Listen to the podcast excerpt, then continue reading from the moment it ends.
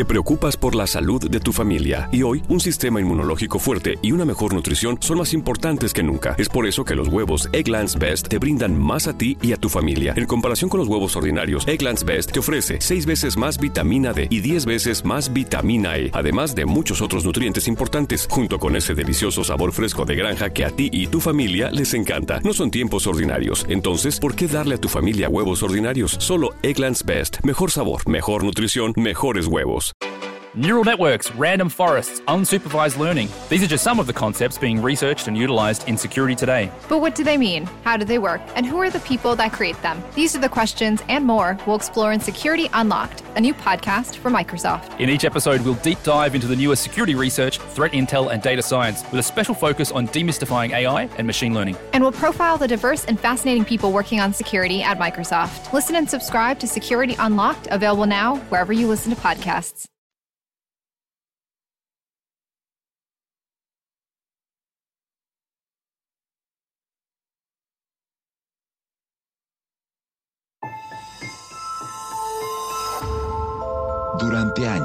Se pensó que el Yeti vivía en los Himalayas. ¡Bienvenidos al Himalaya! Hoy, después de una extensiva investigación, sabemos que no es así. El Yeti está en México. Y este es su espacio. Yo, check this out.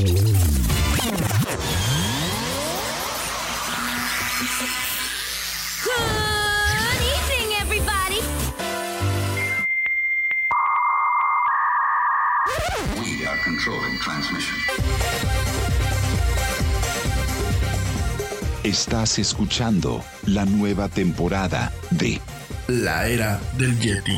Tecnología, Actualidad, arte, música, entretenimiento, sexualidad política. y mucho más En este espacio, la era del Yeti.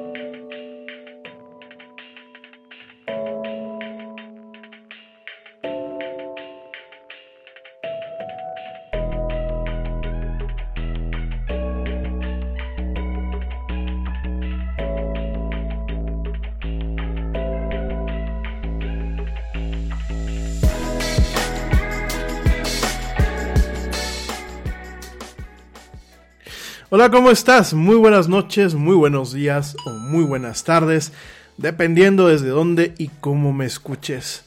Como siempre, me da un tremendo gusto darte la más cordial bienvenida a esto que es la era del Yeti. Yo soy Rami Loaiza y bueno, soy tu anfitrión en este programa en donde nos encanta hablar de actualidad, de tecnología y de muchas otras cosas más. Gracias de verdad por acompañarme esta noche de miércoles 4 de noviembre del 2020, este extrañísimo y bizarro 2020, en donde, bueno, vamos a platicar, es la segunda parte del programa del día de ayer. Vamos a estar platicando un poquito más eh, acerca de las elecciones en Estados Unidos. Vamos a aclarar algunas dudas que surgieron en este, en este ratito que nos dejamos de escuchar. Y pues vamos a, tratar de ser lo más conciso posibles y expandirnos hacia otras áreas que no, me no nos expandimos el día de ayer. Por ejemplo, bueno, cuál puede ser el impacto en la tecnología si gana uno, si gana el otro. Eh, ¿Por qué estas elecciones han sido totalmente atípicas? ¿Y qué precedente pueden marcar eh, en las elecciones de otros países? No tanto en la forma en la que se llevaron a cabo, sino en los factores periféricos que definitivamente afectaron de una forma muy profunda las elecciones, que en este caso nuestros factores periféricos fue sin lugar a dudas las redes sociales. Vamos a estar platicando el día de hoy un poquito de todo esto en esta emisión en vivo a través de la plataforma Spreaker y a través de Facebook Live y también en diferido a través de eh, Spotify, iHeartRadio, TuneIn, Deezer, eh, Castbox, eh, Pocket Casts, eh, bueno, eh, Podcast Addict, en fin, una variedad de plataformas que llevan pues el tema, este podcast, incluyendo aquellas que son las em, aplicaciones nativas de podcasting de Apple y de Google. Y como siempre te lo digo, y no es por presumir, pero ahí, ahí donde se encuentra el mejor contenido de voz hablada, ahí ahí encuentras la era del Yeti. En cualquier aplicación, nada más busca la era del Yeti y seguramente, seguramente ahí nos vas a encontrar. Bueno, oigan, pues muchísimas gracias, de verdad. Miércoles muy, muy, muy, muy raro. Ha sido un miércoles muy, muy raro, porque aparte aquí en México, independientemente de las elecciones allá en Estados Unidos, aquí en México el clima, no sé en donde tú me estés escuchando cómo estará, pero por lo menos en la parte central del país, pues amaneció helando, hubo un ratito en el transcurso del día que hacía un calor que no se aguantaba y otra vez está haciendo frío. Ya, ya huele a invierno. De hecho, está como, como decíamos, unos memes ahorita, bueno, como dicen unos memes que estaba lloviendo hace rato, pues ya estoy a dos minutos de poner el árbol de Navidad prácticamente. Y realmente no podíamos esperar en torno a estas elecciones de, esta, de este país, de la Unión Americana, no podemos esperar algo diferente en este año que ha sido totalmente atípico. Estamos viendo unas elecciones que son muy peleadas, estamos viendo unas elecciones que tienen retrasos por el tema de la contingencia sanitaria del COVID, estamos viendo elecciones, como lo vamos a ver en unos minutos más, donde más allá de que esté en juego quién gana o quién pierde, de qué color se va a teñir un estado o, bien eh, qué tipo de político va a estar. Yo creo que se están jugando, sin afán de ser escandaloso, unas elecciones que van a marcar un antes y un después en lo que es la democracia de los Estados Unidos, pero que seguramente también marcarán como un referente la democracia de los demás países que nos ajustamos a ciertos preceptos de democracia occidental, ¿no? Entonces, definitivamente hace falta hacer un análisis por todas partes. Leí hace rato yo en el New York Times un artículo, un artículo que decía, no nos debería importar el presidente que quede. ¿Por qué? Porque son tres poderes. Y estos tres poderes deberían de tener un mecanismo para generar contrapesos. De tal forma que da igual el ejecutivo que quede, el gobierno tiene que funcionar a favor de la gente, ¿no? Y me parecía muy coherente lo que decía, fíjense. Me parecía muy, muy coherente porque desafortunadamente creo que llevamos varias décadas, no solamente en Estados Unidos, no solamente en México, sino en otros países, Llevamos varias décadas en donde vemos la figura presidencial, pues prácticamente como si fuera un emperador, como si fuera un rey. Y eso fue lo que pasó en Estados Unidos, y eso fue lo que pasó en México, y eso fue lo que pasó en Brasil, y eso es lo que ha pasado, por ejemplo, en Colombia, ¿no? Se escoge un gobierno, no tanto por las propuestas que trae el gobierno, y no tanto por la capacidad de poderlas cumplir o por el récord de realmente cumplir promesas que pueda tener ese partido o esa persona, sino muchas veces por un tema netamente de empatía con, el, con, la figura, con la figura pública, ¿no? En donde de pronto vemos que la figura pública, él, en este caso el presidente, pues va a poder resolver todo como si fuera un monarca. Y la verdad yo creo que desde ahí muchas democracias occidentales tenemos un problema. En una empresa, cuando tú tienes un presidente, que muchas veces el presidente no es el dueño de la empresa, en las corporaciones que son públicas, por ejemplo, que cotizan en la, bolsa y que son transnacionales en muchas ocasiones, el presidente es asignado por eh, los accionistas, por una mesa directiva. El presidente está para guiar. Sin embargo, el presidente contrata una serie de vicepresidentes que se encargan de, cada área, ¿no? Del área de marketing, del área de recursos humanos, del área de finanzas, del área de operaciones. Y es muy curioso porque aunque muchas veces, por ejemplo, cuando vemos a Tim Cook que se para eh, a dar una conferencia sobre Apple, uno puede pensar que es alguien omnipresente y omnipoderoso dentro del entorno organizacional en donde él se encuentra. Y si bien los presidentes suelen tener la última palabra en las grandes tomas de decisión que se suelen tomar en unas empresas, al final del día se les termina juzgando por la capacidad de los ejecutivos que ellos contrataron al final del día, quienes llevan el peso muchas veces de la operación del día a día de una empresa son los ejecutivos. Y al final del día, si los accionistas en algún momento consideran que el presidente no está dando el ancho junto con su equipo, se le despide. Ya sea que se le despida verticalmente, ya sea que definitivamente se le deje ir de la organización. Y es una forma de, de entender las cadenas de mando bajo un precepto de que últimamente todos somos parte de un engranaje. El presidente no es la manivela que mueve al país, es parte del engranaje que lo mueve. Y si así se aplica, vaya, en una empresa es el engranaje, parte del engranaje que mueve la empresa, en un país deberíamos de verlo de esta misma forma. Y creo que estas elecciones nos tienen que abrir muchísimo los ojos. No estamos adorando a un rey, no estamos adorando a un emperador, estamos escogiendo a una persona que va a ser parte de un, del engranaje para mover un país. Cosa que ahorita no está sucediendo.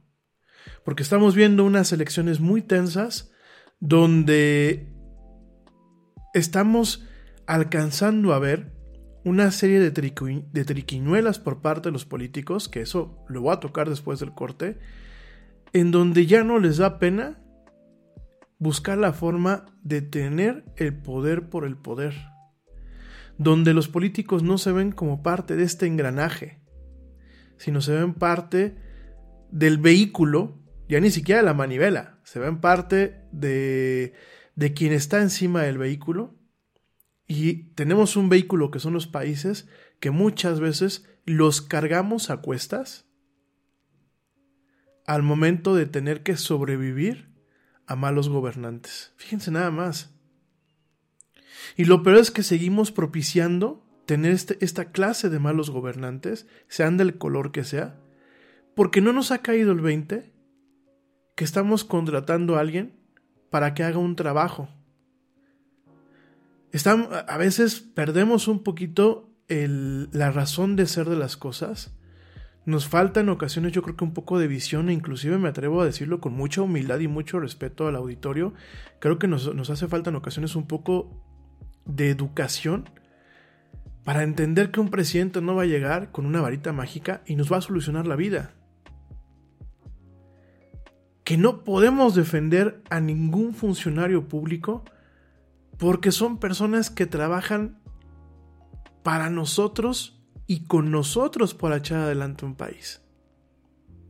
Y las elecciones del 2016 en los Estados Unidos, las elecciones del 2018 en México, las elecciones del 2020 aquí en, en, Estados Unidos de nuevo, nos están dejando ver que no podemos exigir el tener buenos gobernantes si nosotros no sabemos exactamente qué es el arte y la técnica de gobernar y no estamos realmente decidiendo quién va a guiar el camino de una nación como un engranaje, sino estamos buscando un Mesías, estamos buscando un rey, estamos buscando un emperador. Y por eso pasa lo que pasa. Y por eso este tipo de personas se empoderan, se envician con el poder y se pierden de lo que es realmente el contexto de la realidad y cuál es su función en un aparato gubernamental. Me parece muy grave, lo vamos a platicar. Y lo vamos a platicar eh, sin afán de, caer en el tema de, ay, es lo que está en todas partes, ¿no? Hoy en la mañana escuchaba a gente que decía, es que estoy hasta el gorro del tema de las elecciones en los Estados Unidos. Sí, desafortunadamente tenemos que saber hacia dónde van caminando porque más allá de que sea el, imperio más grande del mundo ahorita, o el único imperio que tenemos, no, es el imperio más grande, porque tenemos el imperio chino, el imperio ruso, el imperio británico, aunque sean chiquitos, tenemos potencias, ¿no? Ahora les llamamos potencias, aunque no dejan de ser en estructura y en forma imperios, aunque no hay un emperador. Tenemos una figura presidencial que prácticamente es el, son los nuevos Nerones y los nuevos Julio César de la modernidad, ¿no? Entonces, ya dejémonos tanto el tema de, ay, porque son los Yankees, porque se... No, más allá de que realmente nos va a afectar al mundo quién se quede, y por supuesto no todo va a ser bueno con cualquiera de los dos que se queden, definitivamente tenemos que estar muy atentos porque esta clase de fenómenos, como el fenómeno que estamos viviendo actualmente en estas elecciones norteamericanas, muy probablemente se va a repetir en, otros, en, otras eh, democracias en las siguientes elecciones. El fenómeno en donde vemos un cinismo grandísimo por parte de los políticos para realmente torcer la democracia o suprimirla en algunas partes, ¿no? Ahorita regresando al corte te voy a platicar por qué te estoy hablando de esto, ¿no? El cinismo de no querer soltar las cosas, el cinismo de no querer escuchar la voluntad popular, el cinismo de buscar la forma de hacer fraude cueste lo que cueste. Fraudes legales, ¿eh? Porque aquí eh, es, irónico, pero las democracias muchas veces permiten que se hagan triquiñuelas que dentro de los, de los márgenes o del marco operativo legal encaja, aunque no sea ético ni sea justo. Entonces, vamos a estar platicando de todo esto. Va a ser pues lo más ágil posible. Vamos a tratar de no enredarnos mucho en los temas. Mañana eh, o la siguiente emisión para la gente que nos escucha en diferido, vamos a estar platicando de entretenimiento, vamos a estar hablando así de las consolas, que vienen buenas consolas, vamos a estar hablando de diferentes temas, pero hoy vamos a ponernos serios, como lo intentamos hacer el día de ayer, y vamos realmente a desmenuzar lo que está pasando en un país que muchas veces ha funcionado como un referente de cómo se deben de hacer las cosas y pues prácticamente lleva, yo no me atrevería a decir que cuatro años. Yo creo que desde George Bush, los Estados Unidos, desde George Bush hijo, ¿eh? los Estados Unidos están arrastrando una situación muy dramática en torno a los partidos que realmente han dejado de representar una voluntad popular han dejado de representar realmente las necesidades y la voz de la ciudadanía. Yo no voy a utilizar la palabra pueblo, porque me parece que, Pueblo eh, desafortunadamente en muchos países está tomando un contexto muy negativo al referirse a la parte menos educada quizás de una, de una población. Quiero pensar que es una ciudadanía. Y yo creo que desde entonces está arrastrando una serie de vicios que realmente están marcando la forma en la que al final del día se termina gobernando no solamente en los Estados Unidos, sino en buena parte del mundo. Pero todo esto y más lo vamos a estar platicando regresando de este corte. Te recuerdo nuestras redes sociales para que nos escuches. Nos encuentras en Facebook como La Era del Yeti. En Twitter nos encuentras como arroba el Yeti oficial. Y en Instagram nos encuentras como arroba la era del Yeti. Por favor no te desconectes. Entra en contacto con nosotros, vamos a platicar muy a gusto de esto en esta emisión de la era del Yeti. No te vayas, no tardo, ya vuelvo.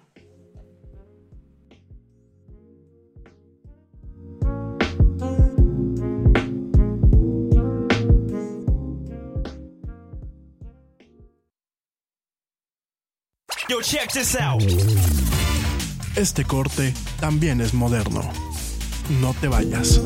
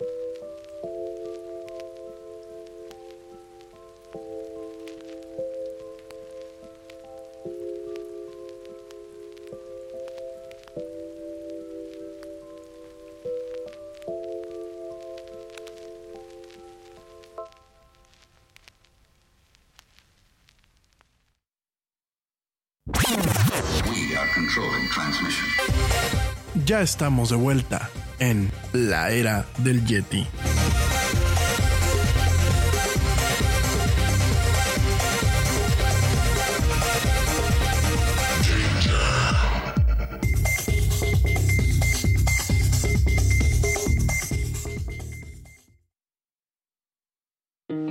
Nada es más importante que la salud de tu familia y hoy todos buscamos un sistema inmunológico fuerte y una mejor nutrición. Es por eso que los huevos Egglands Best te brindan más a ti y a tu familia. En comparación con los huevos ordinarios, Egglands Best te ofrece 6 veces más vitamina D y 10 veces más vitamina E, además de muchos otros nutrientes importantes, junto con ese sabor delicioso y fresco de la granja que a ti y a tu familia les encanta. Todos queremos lo mejor para nuestras familias. Entonces, ¿por qué no los mejores huevos? Solo Egglands Best. Mejor sabor, mejor nutrición, mejores huevos. Neural networks, random forests, unsupervised learning. These are just some of the concepts being researched and utilized in security today. But what do they mean? How do they work? And who are the people that create them? These are the questions and more we'll explore in Security Unlocked, a new podcast from Microsoft. In each episode, we'll deep dive into the newest security research, threat intel, and data science with a special focus on demystifying AI and machine learning. And we'll profile the diverse and fascinating people working on security at Microsoft. Listen and subscribe to Security Unlocked, available now wherever you listen to podcasts. Thank you.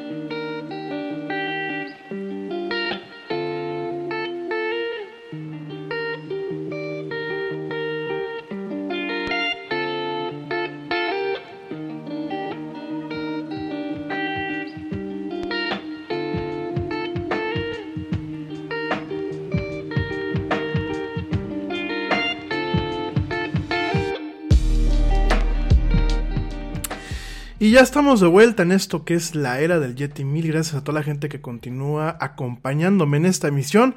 Por supuesto, pues saludo a la productora del programa, a la güerita Laura Núñez. Mm, aparte, pues esposa del Yeti prácticamente. Le mando un beso, te adoro corazón, gracias por toda la mano que me echas. Aparte de todo, pues es la community manager. Y pues muchas gracias, ya está por acá conectada y coachándonos con el tema de los tiempos. Mm, te adoro. También saludos a la mamá del Yeti, que bueno, es porrista oficial. Eh, la verdad yo le agradezco mucho a mi mami que se toma siempre el tiempo de escuchar, de retroalimentar y de, echar porras. También le mando un besote a mi mamá. Mis dos mujeres eh, me están escuchando. Y por supuesto saludos pues a toda la gente que nos da el gran privilegio de llegar a ustedes. Poquito a poquito pues esto vamos a irlo llenando con más personas para que esto no se vuelva solamente el Yeti, el Yeti, el Yeti, el Yeti, sino bueno, pues haya un poquito más de diversidad de puntos de vista y de temas porque la era del Yeti pues toma, toca mucho el tema de la actualidad, entonces bueno, pues para allá vamos también encaminados. Obviamente saludos al equipo honorario de la era del Yeti, a Ernesto Carbó, que bueno, ya la próxima semana estará por acá, a Pablo Marín y a George de Negre, que bueno, siempre están mandando notitas o siempre están compartiendo cosas que sirven para lo que es esto, que es la era del Yeti. Y por supuesto, pues mil gracias a la gente que nos sigue sintonizando, ya sea en vivo o bien en diferido. De verdad, muchísimas gracias. Oigan, pues te platicaba, eh, eh, eh, antes de irnos al corte, te hacía una pequeña reflexión de la importancia del análisis de estas elecciones para tratar de entender y anticipar lo que va a pasar en los demás países, ¿no? Uno de los puntos principales de convergencia, no de convergencia, uno de los principales puntos que ha generado una diatriba en las elecciones del 2016 y en estas elecciones son sin lugar a dudas las encuestas. Las encuestadoras están fallando.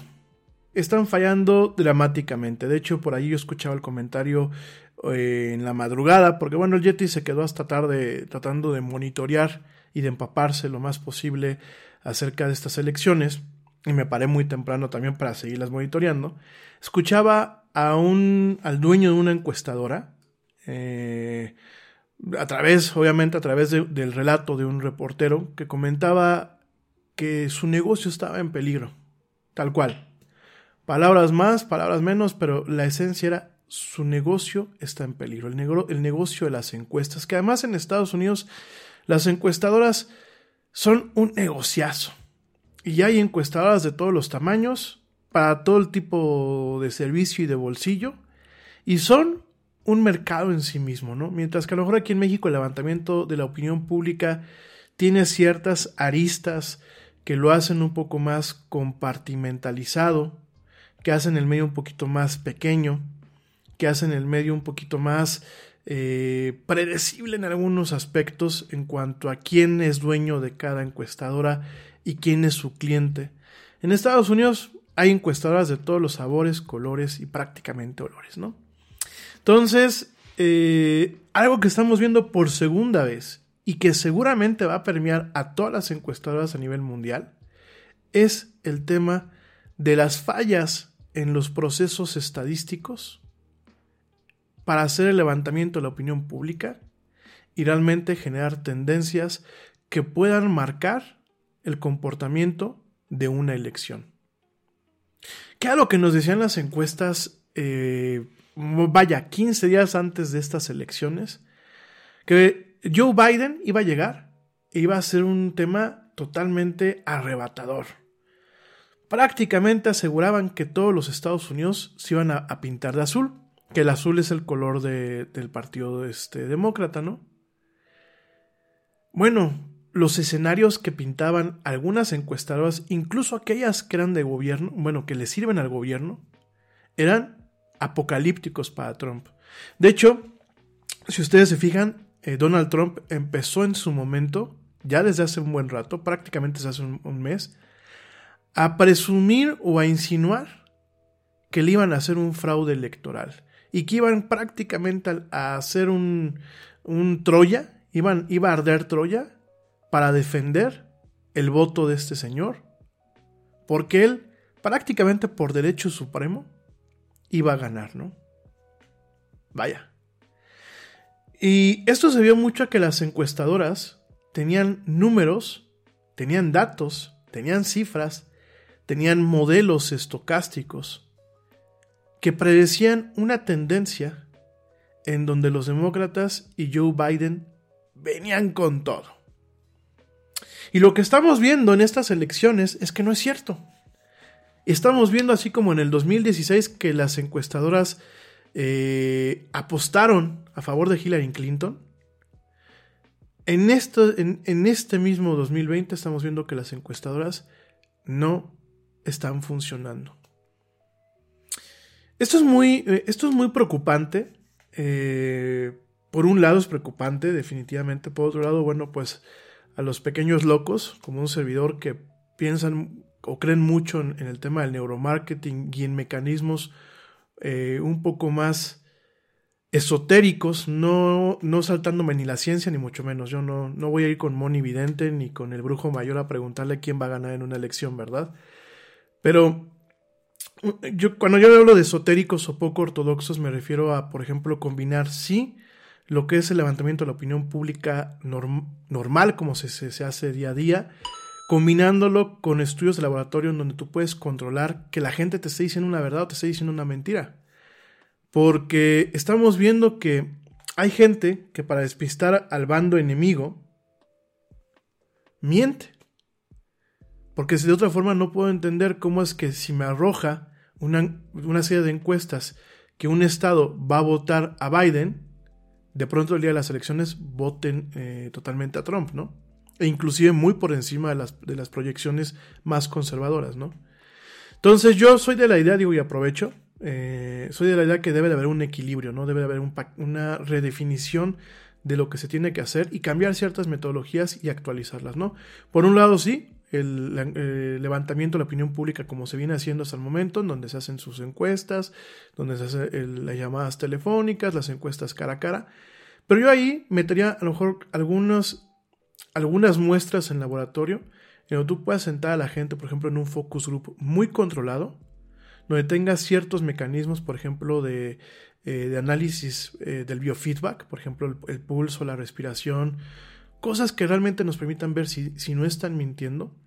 Y entrenar, por ejemplo, a modelos de inteligencia artificial que hemos visto que no están tan errados muchas veces en sus predicciones eh, de ganadores de las elecciones, entrenarlas con esa clase de datos. ¿no? Yo creo que aquí serían pues tres alcances diferentes. Además de, bueno, dejar de hacerle un tanto caso a las encuestas, ¿no? Creo que. Creo que la encuesta eh, proviene de un mal vicio. Proviene de un mal vicio en donde realmente preguntas qué también, o también te cae, por ejemplo, un candidato o qué también te cae el presidente en países donde tienes la posibilidad de reelegirte. Cuando realmente si un político estuviese haciendo un trabajo bueno, un trabajo que emana realmente de la conciencia, un trabajo en donde realmente el político no deja de ser un ciudadano. Digo, porque nunca lo dejan de ser, formalmente nunca dejan de ser ciudadanos. Pero mentalmente el poder, pues los echa a perder, o ellos ya vienen muy podridos, y lo digo con todo el respeto del mundo, y, y ya nada más el poder termina de podrirlos, ¿no? Porque hoy por hoy, y lo digo con toda la humildad, y tengo conocidos que son políticos, y tengo inclusive familia que trabaja en la política, yo no, yo no conozco a ningún político que, que, sea, que no le haya vendido parte de su alma al diablo, por no decir que toda su, su alma al diablo, ¿no? No conozco a ningún político que sea realmente alguien que diga, me está diciendo la verdad, que realmente diga, voy a trabajar por las necesidades de la ciudadanía. Porque antes de sentarme en un curul, antes de estar en una oficina, yo soy ciudadano. Y a mí me han asaltado, y a mí me han robado, y a mí eh, mi coche se ha dañado cuando paso por un, por un camino y hay un bache. Y a mí me molesta que mis impuestos no se apliquen donde se deben de aplicar. Y yo no lo veo en ningún país ahorita, amigos míos. Si acaso el país donde veo un poquito más de una sensibilidad por parte de sus políticos es quizás en Nueva Zelanda, es quizás en Dinamarca, ni en Holanda, ¿eh? Y quizás, quizás en Suecia. Pero realmente un nivel en donde tú dices es que el político no es mentiroso, el político realmente mantiene un plano de, sensibilidad con la ciudadanía. No. Los mítines donde la gente les aplaude y se, se rodean y eh, se pavonean y bueno, caminan como si fueran reyes. Cuando realmente lo digo, lo digo para bien, no lo digo con afán de, de fastidiar, son empleados de una nación. Entonces, con todo esto, tomando todo esto en cuenta, eh, yo creo que las, las encuestadoras deben de redefinir su alcance. Y yo creo que los políticos deben de dejar de hacerle caso a las encuestas en muchos aspectos y realmente empezar a buscar a trabajar, a ponerse las pilas, a dar resultados. Porque yo creo que si tú das resultados, si tú, si tú te comprometiste a tener una ciudad limpia y te comprometiste a mejorar la seguridad y te comprometiste en un tema de transparencia, muy seguramente no vas a necesitar una encuesta para saber que la gente está feliz. Porque entonces estás ahí, pienso yo, no sé tú qué pienses, porque entonces estás ahí realmente para trabajar por ti, por tu familia y por tus vecinos y por, lo, por los ciudadanos que son parte de una nación. No estás por el poder. Cuando tú ya te soterras de, de encuestas y estás aquí maquinando de a ver cómo gano este estado y a ver cómo gano esto, yo creo que estás haciendo un mal trabajo como, como realmente tu empleo te lo requiere. Muchos dirían, no, está haciendo un gran trabajo como político, sí. Pero el político no es alguien que nada más va a ir a enriquecerse y a ocupar un, un, una silla o, a dar órdenes. El político es alguien que realmente tiene que ensuciarse muchas veces las manos y trabajar por su nación y trabajar por sus vecinos y trabajar por su comunidad. Yo sé que esto suena muy idealista y quizás alguien me dirá, güey, parece como si tuvieses 18 años, ¿no? Pero creo que es lo que tendríamos que nosotros aspirar, ¿no? Justamente para evitar estas circunstancias. Parte de todo esto de las encuestadoras te lo comento porque ayer alguien me, me, dijo cuando acabé el programa, me dicen, oye Rami, a ver, ¿cuáles son los datos que realmente son oficiales? Porque tú nos dijiste unos números en el programa y, y no coinciden con lo que estamos viendo en la televisión. Y aquí, miren, las elecciones de los Estados Unidos eh, son muy complejas. Aquí en México nos quejamos de muchas cosas, pero tenemos un PREP, que es el, el, el, programa de, de, conteo rápido, de conteo preliminar rápido que eh, se diseñó durante muchos años en lo que era pues el Instituto Federal Electoral, que ahora es el Instituto Nacional Electoral. Y la verdad es uno de los mecanismos y uno de los sistemas que bien utilizados, este PREP, ha marcado referencias en varias partes del mundo. Y es un sistema que suele dar resultados confiables. Claro, cuando no se cae el sistema, cuando realmente las cosas se hacen bien, ¿no? Entonces, aquí sabemos eh, cuando empiezan ya los cierres de las casillas en México y este estas últimas elecciones se empezó a hacer un, un muestreo prácticamente en tiempo real que permitió acelerar en su momento lo que dan los resultados de la votación. Pero ¿qué pasa en Estados Unidos? En Estados Unidos no existe como tal el PREP. Cada estado tiene sus oficiales electorales, tiene sus mecanismos de conteo, tiene sus reglas para contar y recibir votos. Y tiene una serie de idiosincrasias que si de pronto tú te das cuenta que California cuenta los votos de una forma en un tiempo, Pensilvania, como lo estamos viendo ahorita, o Nevada, no, no lo hacen de la misma forma, ¿no? Entonces, eh, los números, perdón, al final del día lo que se hace es conforme se van dando los resultados preliminares, así de, oye, llevo mil votos de 10 millones de votos que tengo que contar. Y los mil votos, pues me dicen que aquí va ganando la tendencia de hacia Biden o hacia Trump. Que te recuerdo, no es un voto directo, no es el poder del voto popular. Es un voto para escoger a un elector, que es una persona, que representa a, esa, a, a, a, ese candidato o a ese partido, ¿no?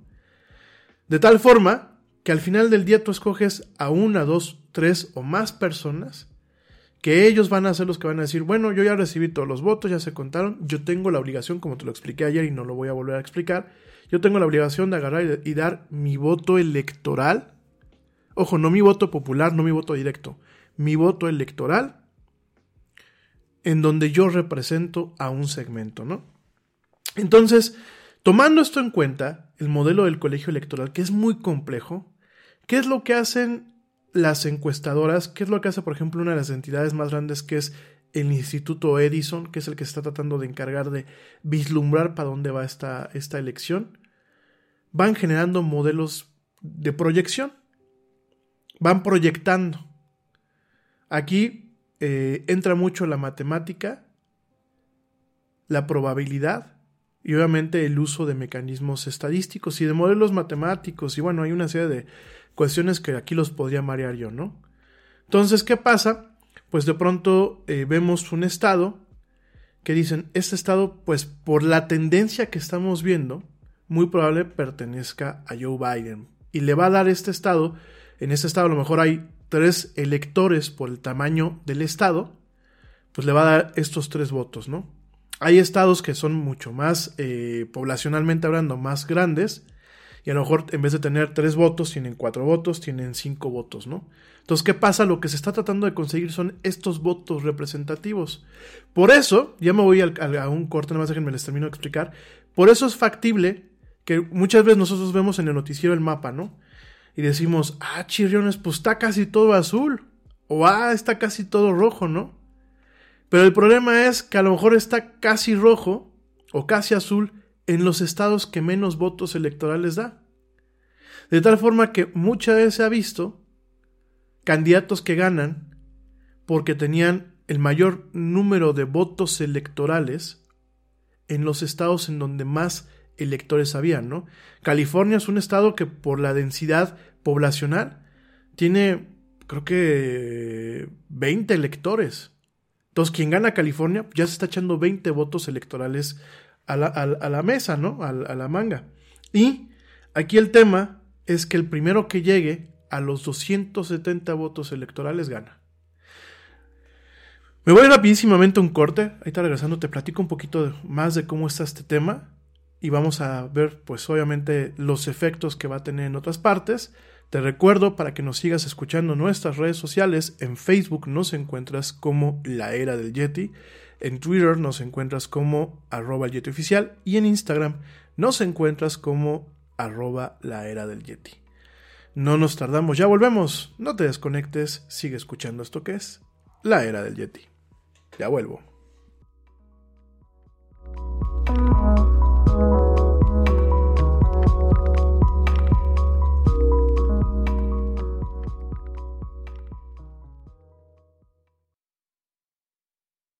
Yo, check this out.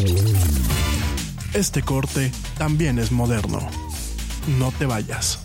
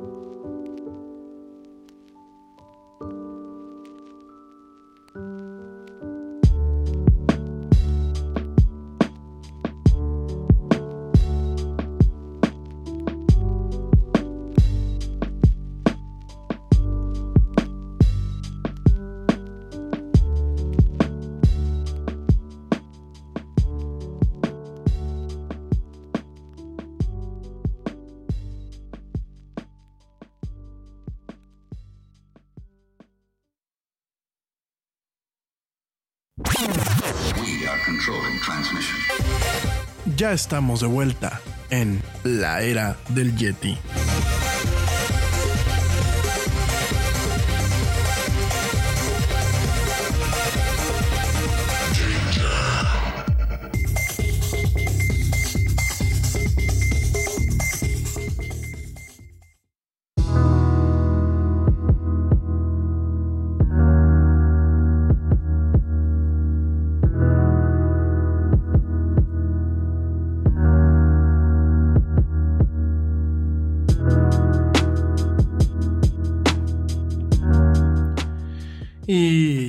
Estamos de vuelta en esto que es la era del Yeti. Mil gracias a la gente que continúa escuchándonos, ya sea en vivo o en diferido por las diversas plataformas.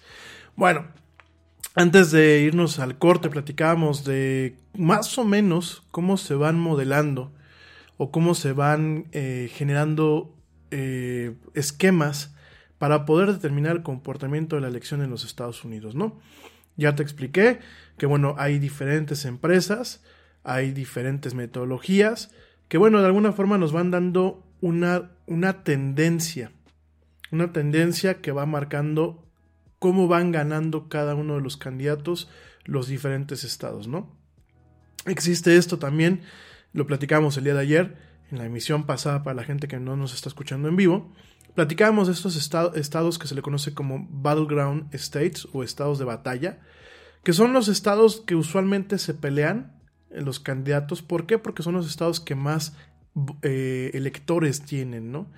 Eh, electores, vuelvo a lo mismo, no por el lado del voto directo, sino de estas personas que conforman el colegio electoral, ¿no? Entonces, eh, bueno, aquí el tema directamente es que yo ayer les estaba dando unas cifras, yo, yo me fui con el New York Times, el New York Times está utilizando información del Instituto Edison, utilizando modelos, modelos de proyección. Cuando hablamos de modelos de proyección, bueno, tenemos, son, son modelos matemáticos, principalmente basados en la estadística y en la probabilidad. Los que son actuarios o los que son matemáticos sabrán mejor. Hay modelos que se llaman modelos de Monte Carlo, modelos estocásticos, etc., que lo que hacen prácticamente, y lo voy a decir en palabras eh, que tú y yo podamos entender, lo que hacen es toman una serie de valores de, de, datos en el tiempo, es decir, toman, vamos a pensar, eh, cuántos votos a favor de cada candidato hubieron en las últimas ocho horas. Y lo que hacen es procesarla en un algoritmo. En Target, la salud de todos es nuestra máxima prioridad. Por eso requerimos que todos usen mascarilla o alguna otra cubierta en el rostro, además de dar mascarillas y guantes para proteger a nuestro equipo. Todos los días limpiamos las tiendas a profundidad, también los carritos y canastas después de cada uso. Recuerda que cuentas con nuestros servicios de compra fácil, sin contacto, como Drive Up y entrega el mismo día. Creemos en estar siempre cuidándote. Siempre lo haremos. Conoce más en target.com diagonal a Bullseye View. Nada es más importante que la salud de tu familia y hoy todos buscamos un sistema inmunológico fuerte y una mejor nutrición. Es por eso que los huevos Egglands Best te brindan más a ti y a tu familia. En comparación con los huevos ordinarios, Egglands Best te ofrece 6 veces más vitamina D y 10 veces más vitamina E, además de muchos otros nutrientes importantes, junto con ese sabor delicioso y fresco de la granja que a ti y a tu familia les encanta. Todos queremos lo mejor para nuestras familias. Entonces, ¿por qué no los mejores huevos? Solo Egglands Best. Mejor sabor, mejor nutrición, mejores huevos. Y dicen, un, algoritmo que hasta se puede hacer en el Excel, porque de hecho el análisis Monte Carlo viene eh, directamente incorporado en el Excel. No es tan sofisticado, ¿no?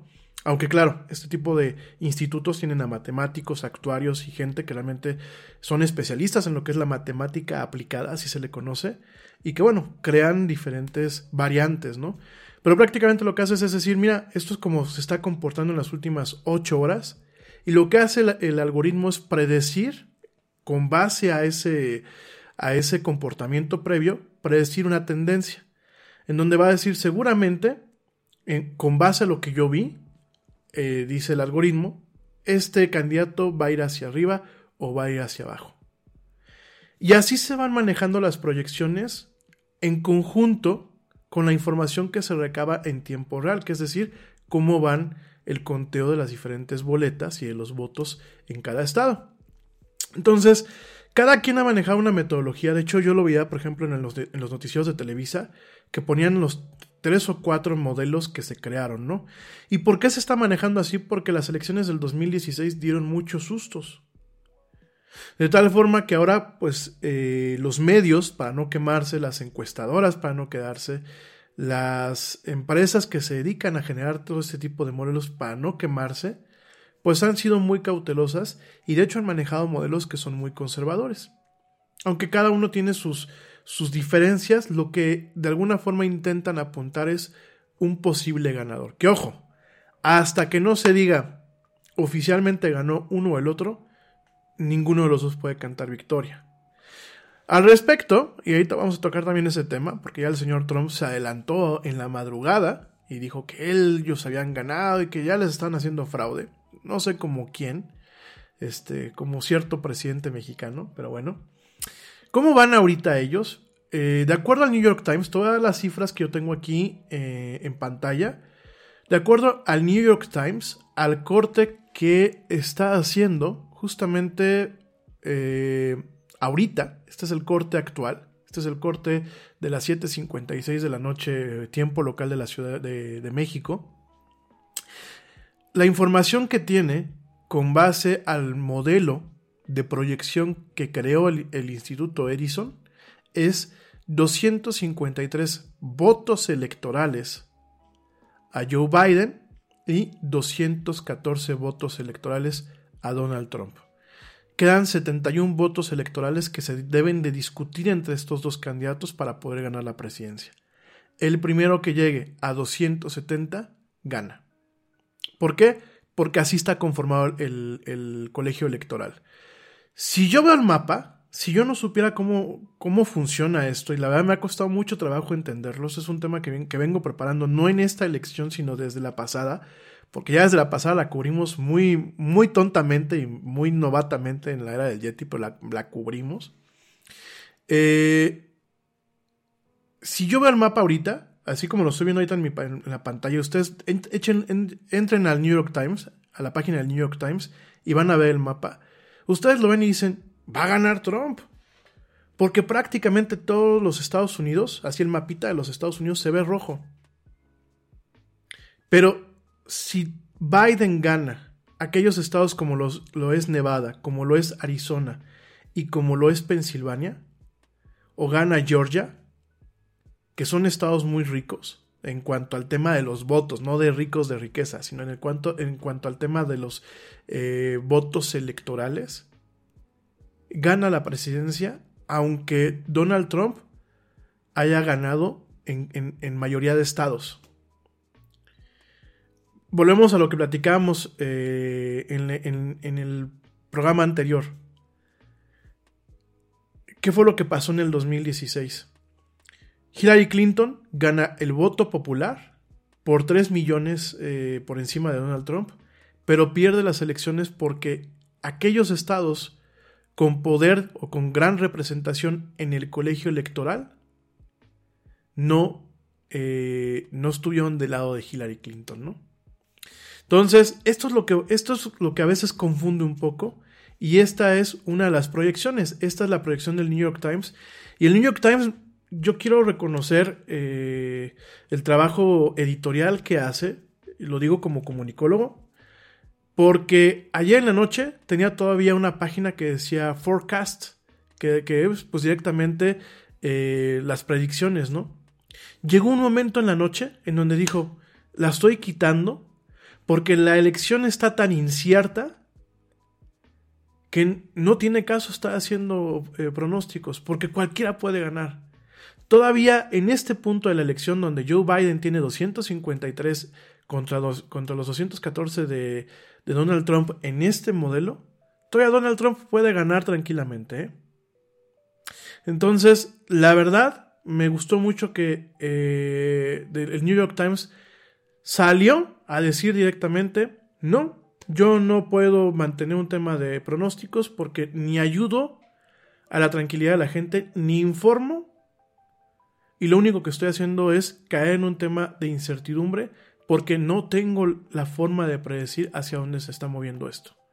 ¿Qué es lo único que se hace? Es que sobre cada estado, sobre cada elección estatal, si van mil votos a favor de Biden o mil votos a favor de Trump se alimentan en un modelo de proyección y más o menos nos va diciendo pues de cuánto es la ventaja y cómo puede acabar ese estado.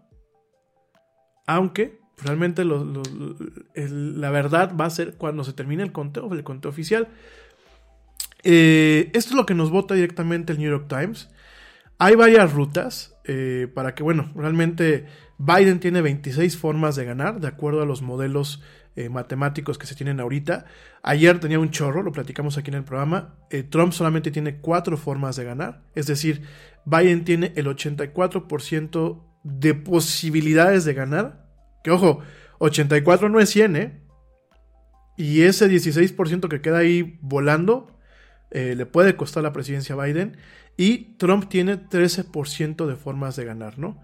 ¿Cómo se declararía directamente un ganador? Si Biden gana Pensilvania, automáticamente ganaría. Si no gana Pensilvania y lo gana Trump, eh, Biden tendría que ganar Georgia y ganar Carolina del Norte, que yo lo veo muy difícil, para poder ganar. Si no gana Georgia y no gana eh, Carolina del Norte, si gana Arizona, ya gana Biden. Y si, no, si vamos a pensar que Trump ganara Pensilvania, ganara Georgia, y ganara Carolina del Norte, forzosamente para que se mantuviese en la batalla eh, Biden, tendría que ganar Nevada o tendría que ganar Arizona, ¿no? Eh, Trump tiene, Biden tiene, pues sí, 27 formas de ganar. O sea, esa es la, esa es la mecánica del, colegio electoral.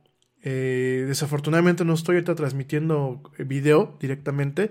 Si no les enseñé este, este diagrama, que es un diagrama muy simple, es como un árbol y ahí se van viendo los caminos. Pero de antemano, eh, quien tiene muchas posibilidades de ganar, ojo, posibilidades o probabilidades, es eh, Joe Biden. Pero son probabilidades. Puede perder, por supuesto, y puede ser una, una, derrota muy dolorosa, ¿no? Estos son en, con base al modelo que nos plantea el Instituto Edison y, que y lo que lo tiene el New York Times. Si yo me cambio de página, si yo me voy, por ejemplo, a CNN, CNN nos dice, a la hora, a, esta hora, nos dice que Biden tiene 253 votos electorales y eh, Trump tiene 200, 213 votos electorales, ¿no? Eh, prácticamente se parece mucho a lo que estamos viendo en el, New York Times. Sí, se parece, aunque el New York Times le da un voto más a Trump.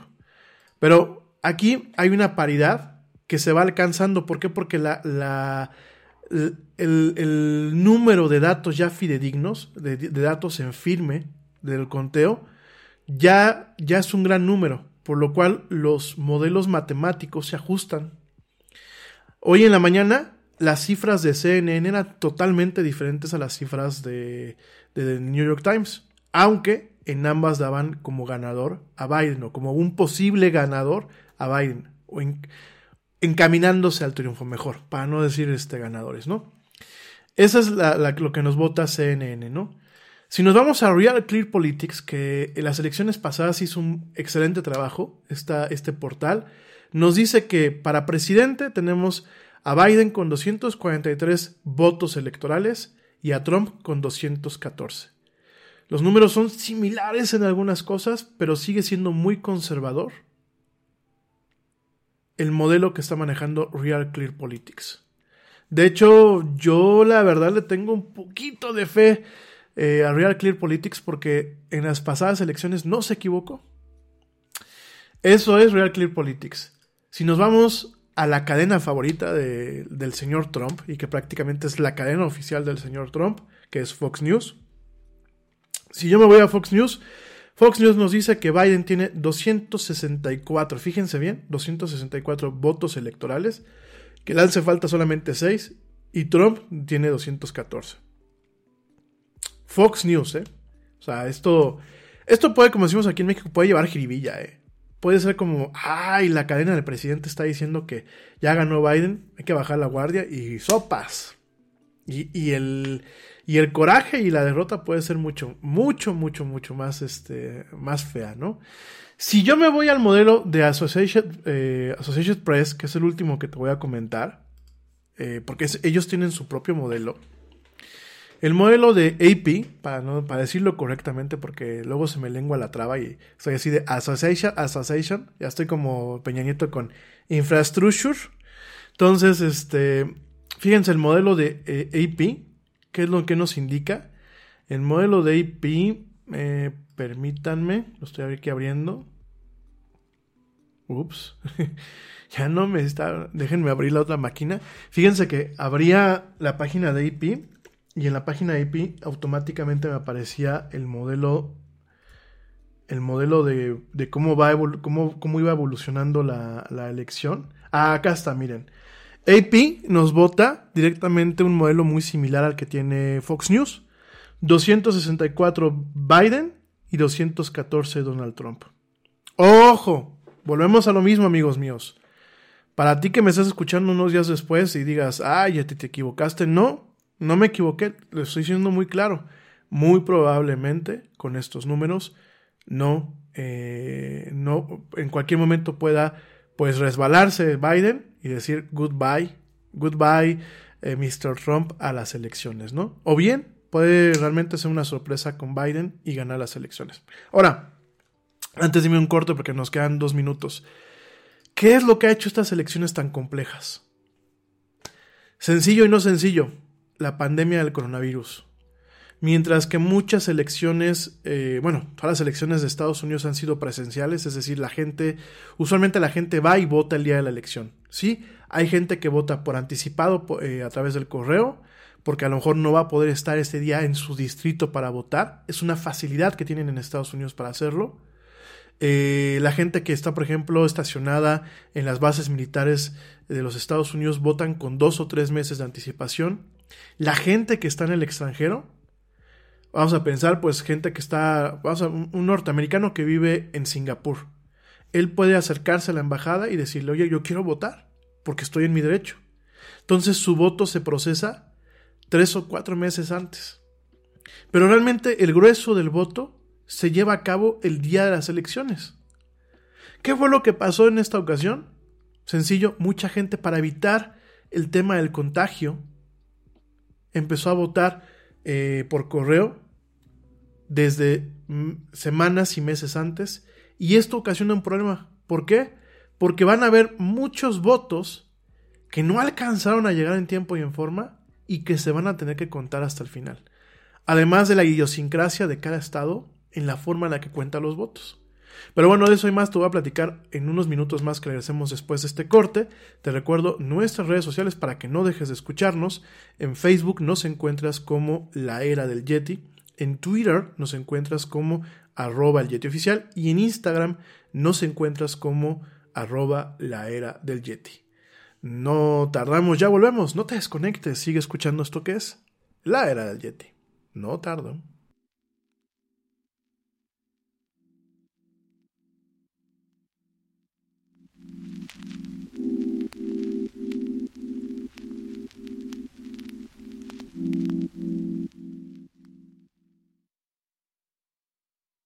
Yo, check this out. Este corte también es moderno. No te vayas.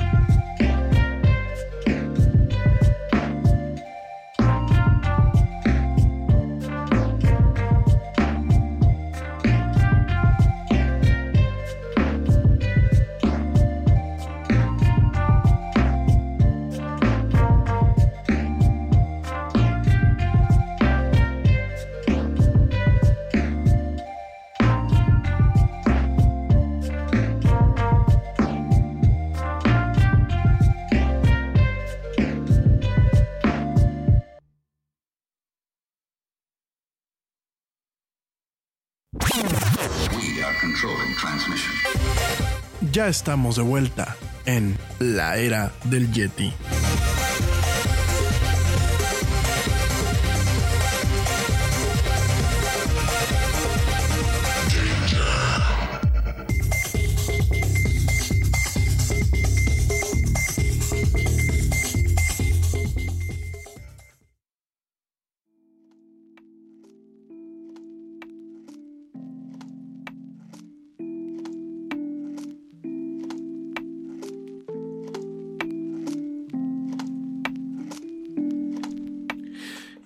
Ya estamos de vuelta en esto que es la Yeti. Mil gracias a la gente que continúa escuchándonos, ya sea en diferido o en vivo. Gracias eh, por sus preguntas. Ya mañana las platicamos porque son preguntas de entretenimiento. Por ahí me preguntaban de Disney, de Disney Plus, que qué tal me parecía. Eh, ya mañana lo platicamos con calma. Y ya mañana platicamos, bueno, de otras cositas de entretenimiento y tecnología y muchas cosas más. Oigan, eh, pues más o menos te acabo de dar un panorama antes de irnos al corte que, acaba de pasar. Te di un pequeño panorama de cómo pintan las cosas con el tema de eh, la cuestión electoral en los Estados Unidos, ¿no? Eh, definitivamente estas son unas elecciones atípicas, muy propias del 2020. Esto de que, por ejemplo, hayan estados como quizás Nevada, que mañana entregue sus, sus resultados hasta el mediodía. Pensilvania, que pues amenaza con presentar sus resultados hasta el viernes. Y por supuesto, hay varios estados que puedan seguir contando, contando, contando, contando hasta que pues realmente queden cada una de las boletas contadas. así que voto por voto por voto, casilla por casilla. Y bueno, esto podría extenderse. ¿eh? Eh, por eso estas elecciones son tan inciertas, por eso son tan problemáticas, porque obviamente el tema del COVID ocasionó este tipo de circunstancias en donde de pronto tenemos a un sistema electoral americano que no estaba preparado para poder recibir y contabilizar en tiempo y en forma votos que son por correo con la cantidad que se enviaron. Eh, hubieron algunos esquemas de votación drive-thru, así se le conoce, días previos en donde llegaban los coches, hacían un poquito de cola y pues prácticamente sin bajarse el coche votaban directamente, ¿no? Todo este tipo de cosas por supuesto que está afectando. Eh, por supuesto que a Trump y a los republicanos les ha dado armas para intentar impugnar resultados por aquí y por allá. Ya en los, lo escuchamos que decía Trump y su equipo que pues iban a impugnar Wisconsin, en donde iban a ordenar un recuento. La, verdad es que hasta para eso es un, hay que reconocérselos a los norteamericanos, ¿no? El tema de, del negociazo que hacen para todo, ¿no? Las demandas son un negocio, el sistema judicial es un negocio, todo es un negocio. Y el tema electoral también es un negocio. ¿Por qué? Porque si tú, vamos a pensar que en un estado perdiste por más del 1%, Vamos a pensar que el Yeti estaba en la boleta, ¿no? Y perdió por más del 1%. Pues obviamente, ¿no? Tres, eh, le metieron un chorro de votos a favor de, de otro candidato, ¿no? Entonces, pues yo me monto en mi macho y digo, no, me hicieron fraude, no, no contaron bien, a ver, esa gente no vio que, que Yetis con Y, qué sé yo, ¿no? Entonces, ¿qué es lo que te dice eh, algunos estados? Porque depende mucho de las reglas electorales de cada estado. Ojo también con eso. ¿Qué es lo que te dice un estado como, como Wyoming? Te dice este. Perdón, como Wisconsin. ¿Qué es lo que te dice?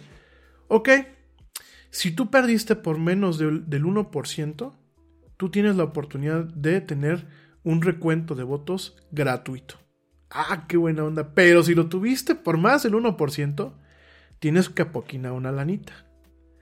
Y vamos a pensar que hayan estados que manejen ese tipo de mismas reglas en donde a lo mejor diga Trump, es que yo quiero que se haga aquí un recuento, pero si de pura casualidad perdió por más del 1%, el estado te dice, cállate papá, cállate con 3 millones, cállate con 4 millones, cállate con 8, cállate con lo que el estado considere que debes de pagar para ellos organizar un recuento. Fíjense nada más, hasta e, esas son cosas que digo, pues sí funciona para la, democracia a pesar del maltrecho eh, sistema electoral que tienen para las elecciones presidenciales, porque el colegio electoral definitivamente me parece que es un tema muy maltrecho, es una figura muy maltrecha.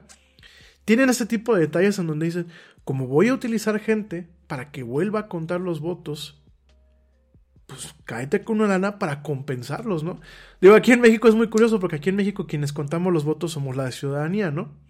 Y con trabajos te dan una torta, literal, ¿eh?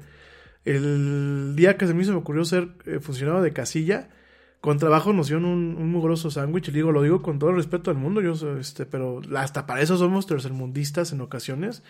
Y bueno, este, te traen ahí como, como chacho, en el mal sentido de la palabra, y pues no, realmente, bueno, ni el diploma me dieron a mí en el INE, ¿no? Por ir a perder mi tiempo como funcionario de casilla, fui presidente, ¿no? Pero bueno, eso es otra conversación que tú y yo algún día tendremos más adelante, ¿no? Entonces tenemos este tema en donde, como ya, ya Trump vio que quizás no pueda ganar eh, de forma limpia en, en, las votaciones, quizás porque todavía estamos viéndolo, Trump va a buscar, y el, y el Partido Republicano, porque el Partido Republicano pues no quiere soltar el juguete, no quiere soltar las riendas del país. Es donde yo digo, oye compadre, si realmente crees en la democracia, si realmente estás trabajando por tu ciudadanía, deja que haya un equilibrio. Deja que haya un contrapeso. Deja que la democracia funcione como debe de funcionar. En un sistema que aunque no es parlamentario, sí se lleva a cabo un parlamento. ¿Qué es el parlamento? Es una figura, y no lo hablo en el tema político, sino en, el, en, en, el, en la acepción de lo que es el concepto de parlamento, en donde yo expongo mis puntos de vista en parlamento y alguien me los rebate, pero con argumentos. Nada es más importante que la salud de tu familia y hoy todos buscamos un sistema inmunológico fuerte y una mejor nutrición. Es por eso que los huevos Egglands Best te brindan más a ti y a tu familia. En comparación con los huevos ordinarios, Egglands Best te ofrece 6 veces más vitamina D y 10 veces más vitamina E, además de muchos otros nutrientes importantes, junto con ese sabor delicioso y fresco de la granja que a ti y a tu familia les encanta. Todos queremos lo mejor para nuestras familias. Entonces, ¿por qué no los mejores huevos? Solo Egglands Best. Mejor sabor, mejor nutrición, mejores huevos. Y al final del día se busca un consenso, cosa que a lo largo de los últimos ocho años en los Estados Unidos no ha habido. Cosa que aquí en México, pues eh, hubo un poco al principio del sexenio de Peña Nieto y después valió, valió, valió queso, ¿no? Y que en otros países no lo hay. Yo creo que lo correcto es que los republicanos dijeran, órale, ya les toca a los, a los demócratas. Igual, dispénsenme, mis amigos allá en Estados Unidos, republicanos y demócratas son, son la misma cerda, pero revolcada, pintada de otro color. Porque decían ayer, ¿no? Y, y, lo seguía escuchando en la mañana, decían, es que los demócratas son de extrema izquierda, van a volver a Estados Unidos como Cuba, por favor. Eso es un tema de ignorancia, mi gente. Es un tema de ignorancia total porque los demócratas históricamente son de centro derecha. No son de izquierda, centro derecha. Claro, en estas últimas generaciones nos hemos topado pues con una parte muy extrema hacia la izquierda, ¿no? Tenemos al señor Bernie Sanders, que es el, el, el AMLO AMLO gringo. Digo, porque Trump es como que el AMLO región 1, ¿no? O sea, es, es el peje región 1 del señor Trump, ¿no? Y el Bernie Sanders, pues es la contraparte del, del AMLO, es como si fuera un refrito o una imitación. Yo no sé quién imita a quién, ¿no? Y los ves y las mismas caras así de ladinos y la sonrisita esa cínica, porque el señor Sanders es lo que tiene, ¿no? Seguramente ahorita muchos me van a linchar porque hay mucha gente que son fan del señor Sanders, pero esos sí son como que de muy extremo, ¿no? Que aparte el señor Sanders es una ironía, ¿no? Porque él va de del socialismo y de aquí todos somos buena onda y vamos a hacer casi casi unos kibbutz en Israel, en, en Queret, en, perdón, en, en, en Estados Unidos. Y el señor es multimillonario, ¿no? De familia judía multimillonaria. Pero bueno, ese es otro tema para otro, para otro programa, ¿no? Tenemos, por supuesto, a personas como Alexandria Ocasio Cortés, que yo la alababa hace unas semanas en, en los mecanismos que ha utilizado y la forma en la que ha compenetrado con el elector que la elige a ella y que la religió. Pero también es de extrema izquierda, ¿no?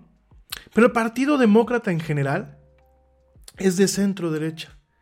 Al igual que aquí en México siempre hemos tenido a la izquierda, el PRI no es de derechas, mi gente. No se confundan, el PRI tiene vínculos con la Internacional Socialista. El PRI es de eh, medio centro, medio centro izquierda. al igual que México no conoce realmente lo que es la derecha, y ahorita van a decir el pan, el pan, el pan, el, pan es una, es otro, es un fenómeno, tampoco es totalmente de derecha. Así, en Estados Unidos, ellos no conocen lo que es la izquierda. Entonces, eh, lo que estamos viendo, pues también es eso, ¿no? En, donde, pues por lo menos que se mantenga un equilibrio, ¿no? Entre, entre el centro, centro derecho y, la derecha, ¿no? ¿Qué es lo que están haciendo? Pues una serie de arducias legales, van a haber impugnaciones, van a haber batallas en tribunales, en la Suprema Corte de Justicia, pero las batallas, las arducias eh, que a mí me molestan, yo digo como ciudadano de fuera y me preocupan porque a lo mejor podríamos verla en algún momento aquí en México, ese tipo de arducias, no, no, no con la misma hazaña, no quiero que me malinterpreten, no con la misma hazaña, pero sí corremos el riesgo de que lo veamos aquí en México con este tipo de triquiñuelas, porque aparte son triquiñuelas que miren, yo me acuerdo, pues cuando yo estaba chavito, yo escuchaba a los políticos, pero los políticos siempre iban así como, no, no te estoy engañando, no, es buen, soy buena onda, no. Y tenían ciertas limitantes, o sea, habían cosas que eran como muy sagradas y no se tocaban. Y ahorita lo estamos viendo, por ejemplo, ¿qué es lo que pasó? Fíjense, les voy a contar, nada más para que se den una idea de, cómo están las cosas y, por qué es interesante analizar las elecciones en este país.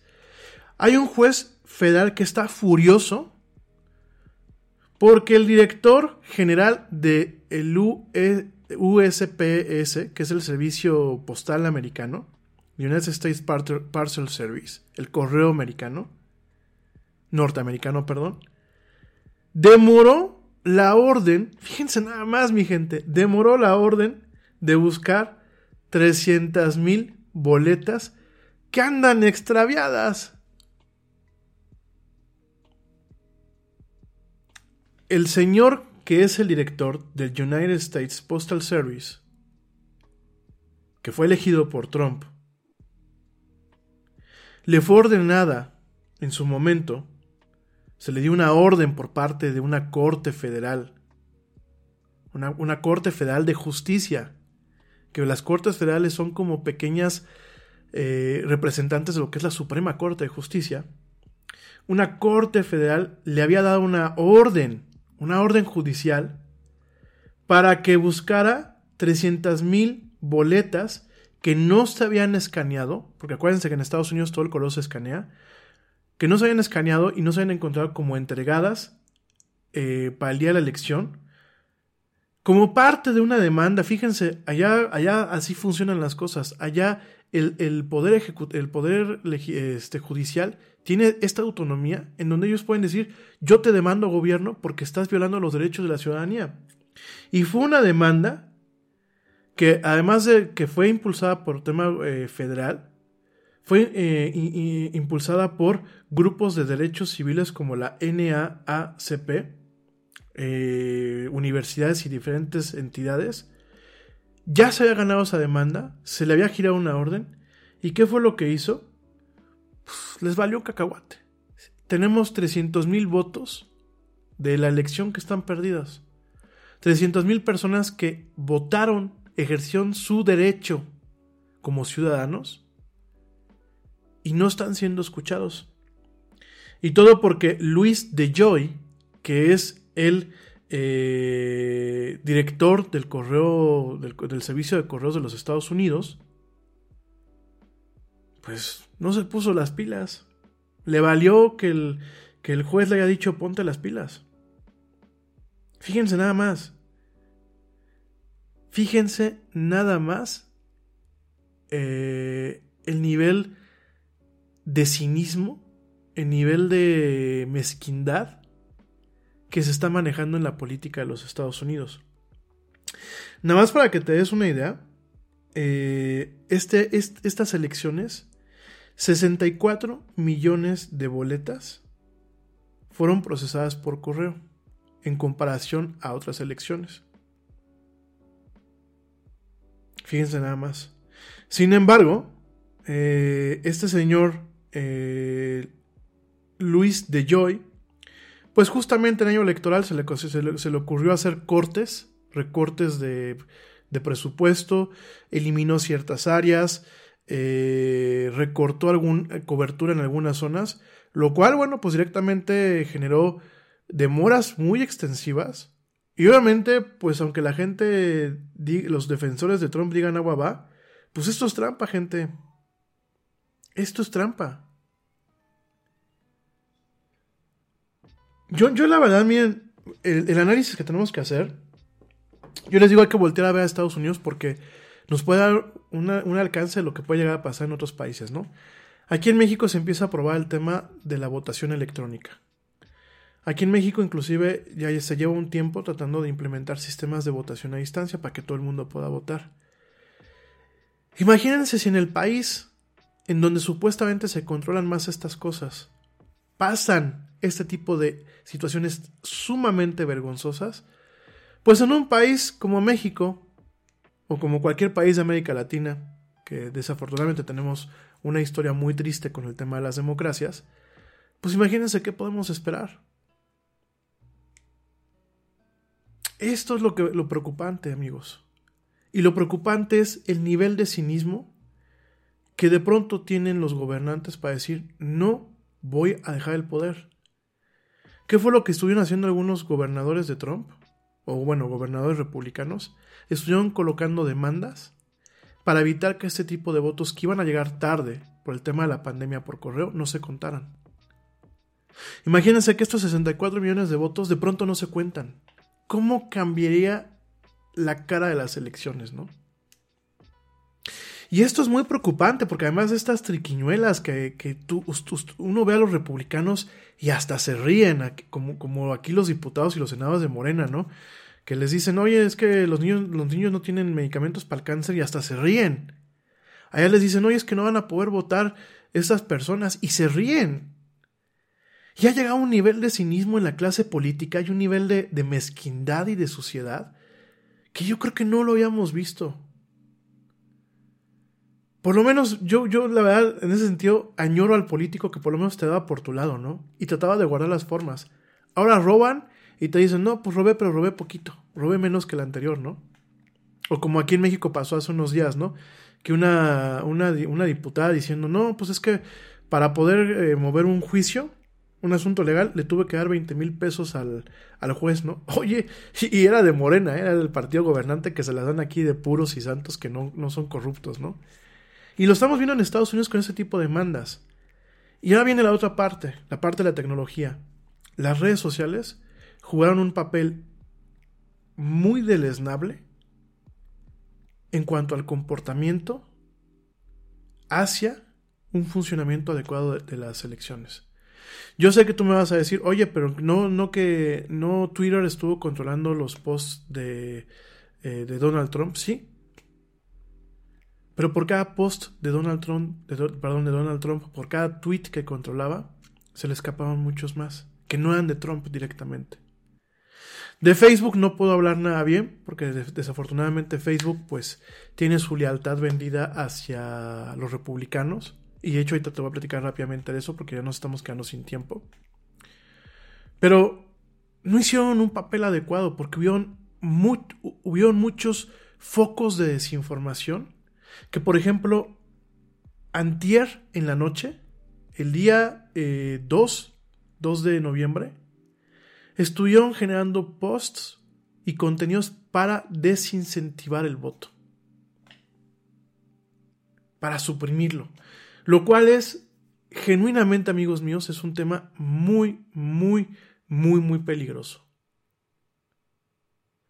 Y se va a volver muy peligroso porque imagínense si pasó esto en la democracia, entre comillas. Por favor, quedémonos con esto. Los, opinólogos y los eh, comentaristas y analistas de, política dicen que es una de las eh, democracias más avanzadas del mundo. Pues el sistema electoral, el colegio electoral, es uno de, los, uno de los mecanismos que no muestra una evolución, porque no toma en cuenta lo que es el voto popular. Entonces, pero si vamos, vamos a quedarnos con el tema de eh, con el término mercadológico, ¿no? La democracia más sólida del mundo. Si esto pasa en la democracia más sólida del mundo, ¿Qué podemos esperar en las demás democracias? En las democracias que son incipientes. Este, producción, nos podemos ir a un último corte y regresar para terminar con el tema del impacto en la tecnología. A ver, espérenme, porque me están mandando a corte, pero no sé si ya es tiempo del programa que ya se nos acabó, porque estoy viendo aquí el contador y vamos en una hora 23. O si ya se acabó el programa. A ver, la, no sé, no me, no ha contestado aquí producción. Vamos a ver si ya me contesta. Mm. No, no me ha contestado nada. Yo creo que o ya no me está escuchando o ya se me perdió. Mira, vamos a hacer una cosa. Me voy a ir rapidísimamente a un corte, el último corte del, del programa. Y regresando te voy a platicar qué va a significar para la tecnología, principalmente para las firmas de tecnología como Facebook, como Apple, como Google, como Amazon. A ver, ya, ya me contestaron. Ya, ya, time out. Déjame nada más terminar esto. Mira, nos quedan 6 minutos de programa. De acuerdo aquí, llevamos una hora de 24.33. Nada más termino esto y ya, para no tampoco cansar a la gente. Yo les agradezco mucho que aquí me lleven el tiempo. Miren, ¿qué va a pasar si gana Trump con las firmas de tecnología? Por un lado, vamos a tener a entidades como Amazon, eh, perdón, como, como Facebook, que a pesar de que ya, tienen eh, ciertas demandas y a pesar de que hay procesos de investigación eh, en torno a las operaciones, principalmente desde el punto de vista eh, de monopolios, desde el punto de vista netamente comercial, seguramente con el mando republicano, sobre todo con empresas como, como Facebook, probablemente no les pase nada. Probablemente pasemos cuatro años en donde no veamos efectos fuertes hacia empresas como Facebook. ¿Qué le puede pasar a un Twitter? ¿Qué le puede pasar a un Amazon que han sido Jeff Bezos, pues ha sido muy crítico de, del señor Donald Trump y bueno, Jeff Bezos aprovechando lo que es el Washington Post, que pues es dueño de este medio, le ha pegado muy durísimo a Donald Trump, ¿no? ¿Qué es lo que puede pasar? Bueno, que pues a lo mejor el gobierno, aunque bueno, hay que recordar que quizás lo que es el Congreso quede muy balanceado porque la Cámara Baja la van ganando los, los, demócratas. Y el Senado, pues ahí va. Que bueno, eso también en sí mismo eh, presupone otro escenario en caso de que Biden gane, pero tenga un Senado totalmente republicano, ¿no? Pero bueno, ese es otro tema, ¿no? Entonces, ¿qué es lo que puede pasar? Que a pesar de que tengas a lo mejor un contingente, muy seguramente eh, Trump azote directamente a aquellas empresas que le hicieron o siente él que le hicieron un daño, ¿no? Mientras podía premiar a las demás. Hay un debate ahí con una sección, una sección de que de alguna forma ampara lo que es la, libertad de expresión, la sección 230 que ya platicaremos después. Ahí hay un tema con eso que podría tener eh, un freno si, si, los partidos republicanos, eh, si el Partido Republicano y Trump dominan el gobierno, eh, o podrían dejar que Facebook eh, aporte demasiada información a través del cabildeo para elaborar esta, esta sección, que de hecho ya Facebook levantó la mano y dijo, yo te ayudo. Así de buena onda Facebook, ¿no? Yo te ayudo a, redactar esta, esta parte, ¿no? Esta nueva versión de la, de la sección 230, ¿no? Entonces, podríamos ver un panorama en donde una empresa como Huawei, como ZTE, como Xiaomi, con esta guerra comercial, sigan quedándose rezagadas, venga algo un poco más grueso, venga un tema donde realmente venga un conflicto directo contra China en el aspecto comercial, donde realmente empezamos a ver encontronazos, donde inclusive a, pesar de los tratados de libre comercio que pueda tener Estados Unidos con otros países, pues vengan medidas proteccionistas y vengan demandas y vengan cosas que, pues de alguna forma ya empoderados por saltarse la ley en muchas cosas, pues puedan seguir con eso, ¿no? Ahora, ese es un escenario. Me quedan tres minutos, ya me voy. El otro, otro escenario que es, gana Biden. Con Biden, los demócratas van a querer pasar facturas. Y además tienen compromisos con el electorado. Entonces, seguramente van a medir con, varas muy, muy grandes y muy duras a Amazon. Amazon tiene ahí varios eh, pecaditos. A Facebook, por supuesto que le van a pasar una factura tremenda. A Twitter, quizás se salve algunas cuestiones. A Apple y muy probablemente a Google los van a, van a tratar de agilizar los procesos que están ahorita en torno, en contra de ellos, quizás se aceleren y afecten el desenvolvimiento y el desempeño de estas empresas, no solamente en Estados Unidos, sino en el ámbito internacional. Ese es el escenario que se ve con Joe Biden. El otro escenario es que de pronto, pues los demócratas, porque los demócratas tienden mucho a eso, empiezan a subirles impuestos a las empresas, a las grandes transnacionales, porque en ese sentido eh, siempre ha sido muy equitativo el tema de lo, bueno, no equitativo, ha sido muy justo el tema de los impuestos en Estados Unidos, muy progresivo. Le cobro más impuestos al quien más tiene, a pesar de que cuando llegan los republicanos tumban todo esto o lo modifican para, obviamente, dejar que las empresas hagan lo que se les dé la gana. Y tenemos aquí este problema, ¿no? Tenemos esta disyuntiva en donde yo no, yo personalmente no creo que los demócratas suban impuestos porque ahorita es un momento de reactivar la economía, ¿no? Y muchos países lo, han entendido. En, una economía donde se está cayendo todo, donde están saliendo los negocios, pues ¿para qué te subo impuestos, no? ¿Para qué vuelvo, faculto al fisco para, eh, para tratar de sacar dinero de donde realmente no lo hay? Digo, muchos países lo entienden, el único país que no lo entiende es México, pero bueno, ese es otro tema que ya se platicará en su momento, ¿no? Entonces, estas pueden ser las consecuencias en el plano de la tecnología Bajo un gobierno demócrata podemos ver procesos legales en contra de Apple, de Google, de Facebook, que pueden ir más rápido de lo que podrían ir bajo un gobierno eh, netamente republicano, ¿no? Podemos ver realmente eh, que se empiezan a gestionar procesos regulatorios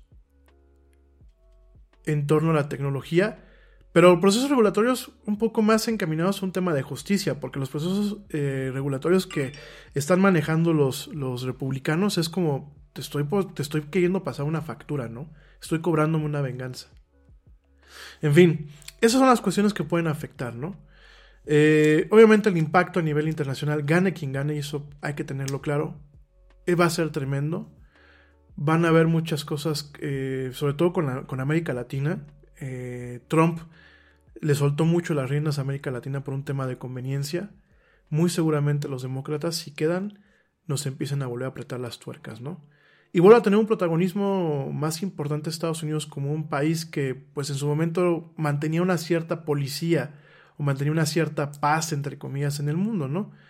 No el Estados Unidos guerrillero y bravo, que es muy propio de los republicanos, y el Estados Unidos que, bueno, de hecho te recuerdo que el día de hoy Estados Unidos abandona lo que es el Tratado de, París, el Acuerdo de París, para disminuir lo que son sus emisiones eh, de carbón y bueno, para intentar reducir el impacto en lo que es pues eh, el calentamiento global, ¿no?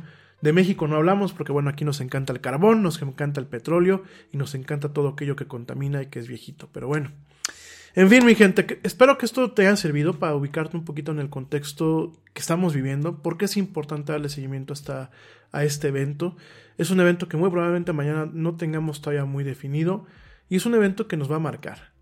Y que no solamente va a marcar a la Unión Americana, que es pues donde mucha gente me escucha, de hecho en las últimas estadísticas el grueso de las personas me, están escuchando desde los Estados Unidos junto con España. Muchas gracias de verdad por su, por su apoyo sino seguramente nos va a afectar a nivel internacional. ¿Por qué? Porque si ves al hermano mayor que se sale con la suya con sus berrinches, pues es muy común que los hermanos menores lo imiten. Si allá arriba gana el bravucón, el mentiroso, el que se salta la ley, no esperemos que en otros países no se copien esos ejemplos. Eso es lo preocupante y eso es lo que tenemos que estar muy atentos. En fin. Mi gente, mil gracias por acompañarme. Llegamos al final de esta transmisión con una hora y media de, estar aquí platicando contigo. Te agradezco muchísimo, espero que tengas una excelente noche de miércoles si me estás escuchando en vivo y espero que tengas una excelente noche, mañana o tarde, dependiendo desde dónde y cómo me estés escuchando. Mil gracias, nos escuchamos mañana en punto de las 7 de la noche, hora de México, en una emisión más de La Yeti. Una mañana es entretenimiento y relax, ya es jueves ya como dicen en, otro programa, ya es viernes chiquito. Entonces, bueno, pues mañana es un tema mucho más relajado, ¿verdad? Gracias de verdad por acompañarme, gracias porque gracias a ustedes pues nos hacen hacemos nos, permiten que nosotros estemos motivados para hacer esto que es la del Yeti. Gracias a la güerita que bueno, me tiene mucha paciencia y me echa la mano con este programa. Gracias a los papás del Yeti, gracias a Blanquita Chaya, gracias a Ernesto Carbó, gracias a todo el mundo. Pórtense mal, cuídense bien, cómanse una manzana y como dice el tío Yeti, vámonos. ¿Por qué? Pues porque ya nos vieron. Nos escuchamos mañana. Gracias.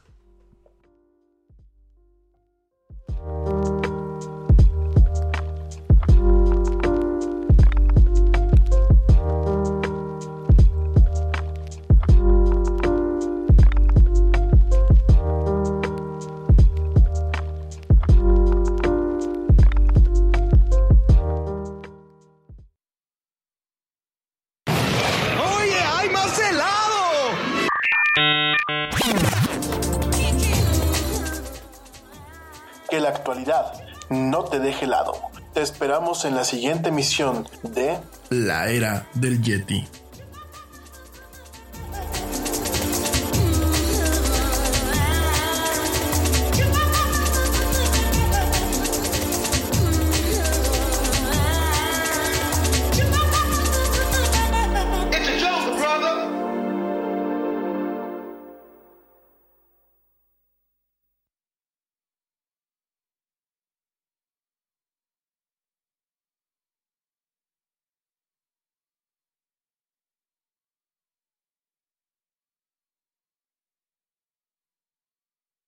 Nada es más importante que la salud de tu familia, y hoy todos buscamos un sistema inmunológico fuerte y una mejor nutrición. Es por eso que los huevos Egglands Best te brindan más a ti y a tu familia. En comparación con los huevos ordinarios, Egglands Best te ofrece 6 veces más vitamina D y 10 veces más vitamina E, además de muchos otros nutrientes importantes, junto con ese sabor delicioso y fresco de la granja que a ti y a tu familia les encanta. Todos queremos lo mejor para nuestras familias. Entonces, ¿por qué no los mejores huevos? Solo Egglands Best. Mejor sabor, mejor nutrición, mejores huevos. Nada es más importante que la salud de tu familia, y hoy todos buscamos un sistema inmunológico fuerte y una mejor nutrición. Es por eso que los huevos Egglands Best te brindan más a ti y a tu familia. En comparación con los huevos ordinarios, Egglands Best te ofrece 6 veces más vitamina D y 10 veces más vitamina E, además de muchos otros nutrientes importantes, junto con ese sabor delicioso y fresco de la granja que a ti y a tu familia les encanta. Todos queremos lo mejor para nuestras familias. Entonces, ¿por qué no los mejores huevos? Solo Egglands Best. Mejor sabor, mejor nutrición, mejores huevos.